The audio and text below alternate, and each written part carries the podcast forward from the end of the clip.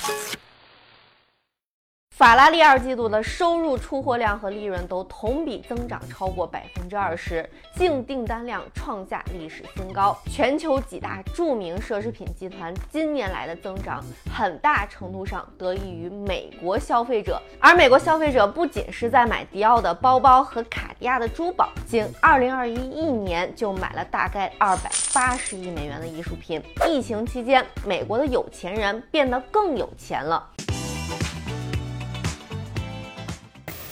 大家好，我是王佑佑，欢迎收看这期节目。过去一年多，美国通胀飙升，在美国生活可以很明显的感受到衣食住行都贵了。美国各大民调也都在说，通胀是现在普通老百姓第一大关切。但并不是所有人都过得不好了，很多人还过得更好了。在沃尔玛、买四百、Gap 这些亲民平价公司大幅下调财务前景之际，美国奢侈品销量却频频传。来捷报，今天跟大家聊聊美国经济危危机阴云下的冰火两重天。先来看看这两年美国奢侈品市场好到什么程度。全球几大著名奢侈品集团今年来的增长，很大程度上得益于美国消费者利用美元走强，加大消费欧洲的奢侈品。法拉利二季度的收入、出货量和利润都同比增长超过百分之二十。净订单量创下历史新高，卡普里控股一季度收入利润都超预期，爱马仕上半年盈利创纪录，经常性净利润率达到百分之四十二的历史高位，收入增长百分之二十。LVMH 和开云集团的销售额也都强劲增长，而其实从二零二一年全球奢侈品销售的增长就已经由美国引领，像是开云集团旗下的 Gucci，百分之二十七的收入来自北美。因此，他们也正在美国改造、开设更多的门店。LVMH 百分之二十六的销售额来自美国，所以这两年也很积极的在美国扩张。复兴国际旗下的奢侈品集团富朗集团计划未来通过 SPAC 在纽交所上市，并且计划未来三年在亚洲和美国开两百家门店。疫情导致的工作方式的变革，远程工作的普及，改变了很多美国人消费的轨迹。过去，美国奢侈品消费一直集中在纽约、洛杉矶、旧金山、芝加哥这些大都市，但现在这种轨迹正在发生变化。奢侈品在郊区购物中心的店越开越大，而且在当地比较富裕的社区或者是度假小镇也在开新店。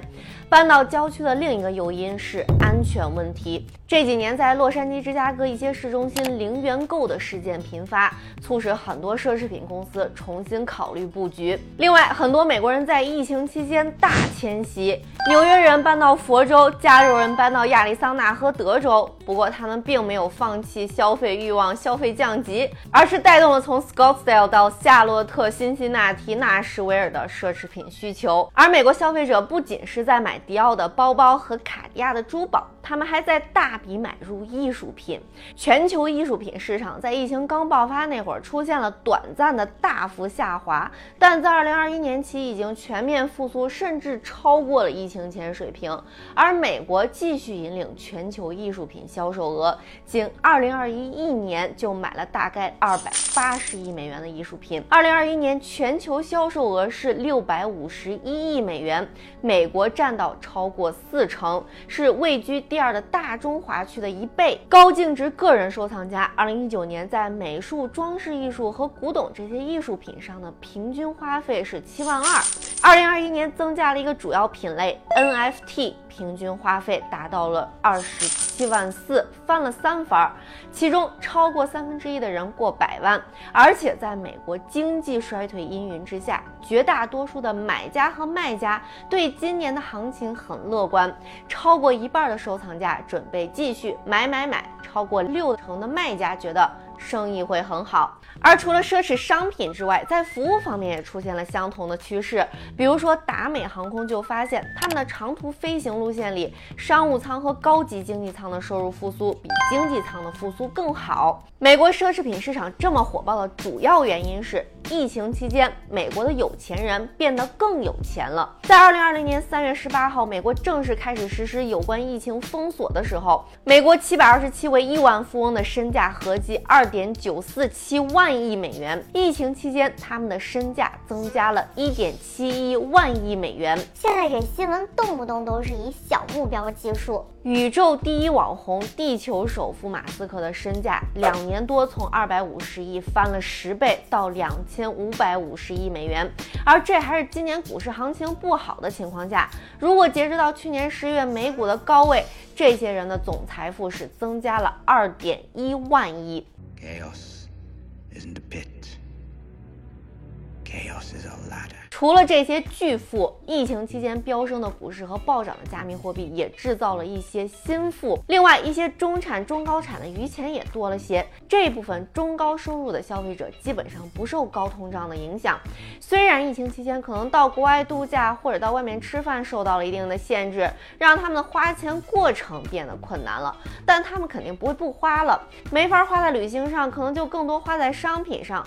总之，需求的总量还是很稳定的。根据奢侈品行业机构的统计。八成小富的客户消费有所放缓，但这些人通常只占销售额三成左右。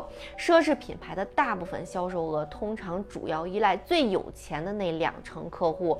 这一群体对通胀和经济衰退的抵抗力非常强。虽然之前奢侈品行业一直具有一定程度的弹性，但由疫情引发的日益扩大的贫富差距正在增加这个行业业的韧性。在奢侈品销售创新高的同时，过半美国人没有一千美元的应急资金，近三分之二的美国人是月光族，一点三亿，也就是大概四成的美国人被归类为穷人，百分之十八的家庭年收入低于两万五千美元，真的是旱的旱死，涝的涝死。Perhaps that's been the story of life. That does happen on occasion. 美国国内已经有声音在警告，贫富差距的现状随时可能被点爆。当这种经济不平等跟政治暴力、政治两极分化程度日益增长，以及超四亿的民间枪支保有量这些因素相交汇的时候，它就具备了易燃易爆的条件。今年的中期选举以及二零二四年的美国大选，可能都会成为催化剂或者导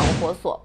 但是，作为一个普通老百姓，我觉得除了担心宏观经济和社会崩溃，了解经济危机下的奢侈品行业趋势，可能给我们选择职业或者投资赛道也有一点点启示。不要让贫穷限制了我们的想象力，把时代的贝塔当做自己的 alpha 未尝不可。如果你是奢侈品行业的从业者，欢迎在弹幕或者留言区分享你的观察和经验。感谢收看这期节目，我是王佑佑，再会。